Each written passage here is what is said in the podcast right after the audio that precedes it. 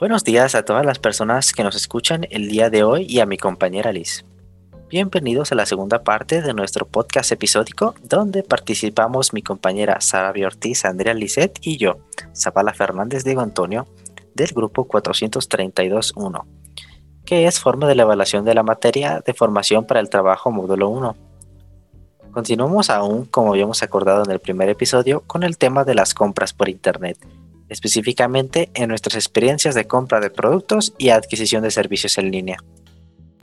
Así es, muy buen día a todos, muy buen día Diego. Voy a hablar de los productos que se adquieren de manera física. En este caso, mi primera experiencia es con la plataforma de Instagram. Adquirí un producto de segunda mano que en este caso era una blusa cuya descripción tenía medidas que eran las que yo solicitaba por las que también yo pagué de una manera responsable y a tiempo. Cabe destacar que el producto llegó a tiempo y con algunos detalles como tarjeta de presentación, estampas y unos dulces. Pero mi problema realmente es la arrogancia con la que esta persona afrontó el error que ella había cometido. No quiso afrontarlo de una manera responsable y fue demasiado arrogante. No tuve la oportunidad de pedir un reembolso o de hacer algún reclamo por la actitud que tomó, pero sin duda no volveré a comprar ahí.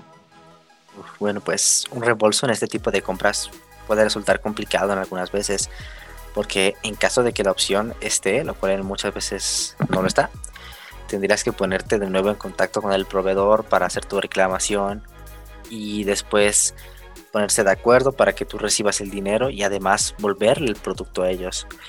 Este problema radica bastante en bazares o compañías muy pequeñas que aún no tienen un plan de acción medido para estas situaciones que pueden ocurrir. A diferencia de las compras físicas, la mayoría de las compras que yo he realizado por línea han sido específicamente de software de entretenimiento, que por las complicaciones pago por efectivo en la cadena de tiendas OXO.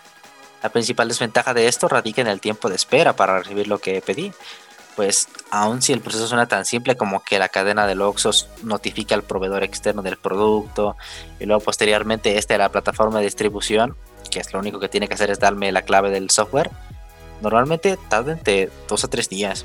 La primera vez que probé tal opción tardó más de una semana en darme la clave del producto.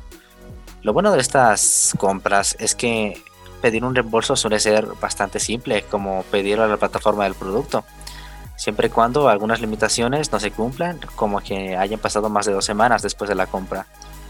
Pero tú, Liz, ¿has tenido alguna preocupación al momento de comprar por internet en la que creas que lo que hayas pedido tarda más de lo que debería o de pleno creíste que no llegaría? Mm, en realidad he tenido más que una experiencia mala adquiriendo algún producto, ya sea digital o de manera física. Mi problema realmente es con la empresa de paquetería y mensajería de Correos de México.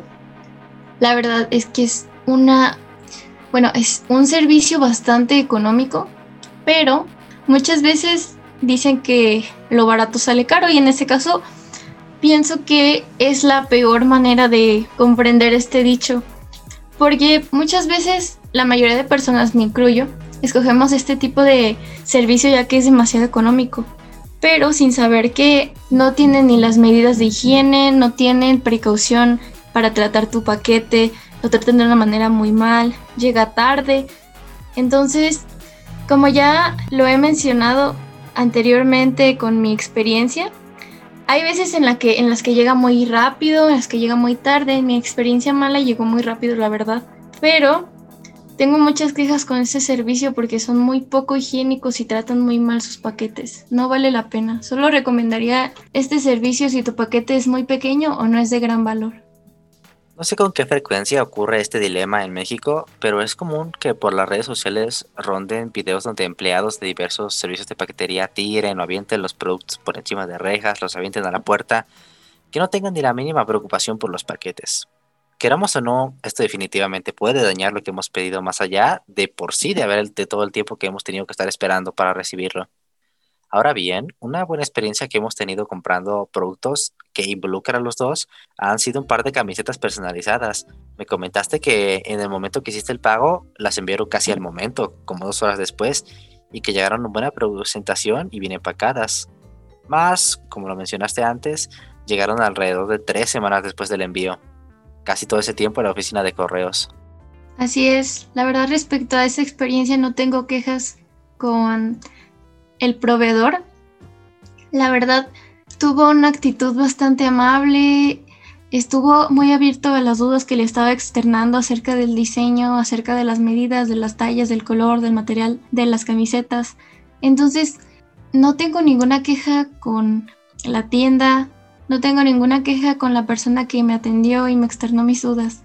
Como ya lo mencioné y como ya lo menciona mi compañero Diego, el único problema que tengo es con Correos de México. Opino que para obtener una buena y grata experiencia a la hora de las compras por internet es importante analizar las referencias, las críticas y las reseñas que un bazar o un servicio ha obtenido con el tiempo. Intentar buscar alternativas para las compras a realizar en caso de que la primera opción que encontramos no nos convenza, resulta ser útil en muchos casos, incluso si esto nos consume más tiempo adicional a nosotros los consumidores. Así, pues es menos probable que resultemos estafados o resultemos con sorpresas que no son de nuestro agrado. Sí, la verdad es que muchas veces es mejor ser un poco tediosos y estar checando cada una de las de los bazares y las tiendas en la que vamos a adquirir un producto. Entonces, yo opino que así como lo mencionas tú, es mejor revisar las referencias para no llevarte una mala sorpresa que no sea muy grata para ti. Bueno, estas han sido algunas de las anécdotas que hemos decidido comentarles a ustedes el público. Con esto finalizamos el segundo episodio de la serie de compras por internet del grupo 432.1. Cabe destacar que no todas las experiencias pueden ser gratas u ocurrir de la misma manera que nos pasó a nosotros. Para el tercer y último episodio volveremos a dar una vista general y hablaremos de las ventajas y desventajas que tiene la adquisición de productos y servicios en línea. Así es, vamos a dar una vista más general de las desventajas y ventajas y espero que con este podcast haya quedado muy claro que no estamos generalizando todas las cosas que le pueden pasar en este caso a ustedes. Estamos generalizando situaciones que nos incumben a todos ya que en este tiempo es muy importante que los servicios tengan una buena higiene y también cuidar nuestra economía porque en este tiempo es muy importante. Esto es todo y espero que, que podamos haberlos ayudado a tener una vista más general. Muchas gracias por su atención.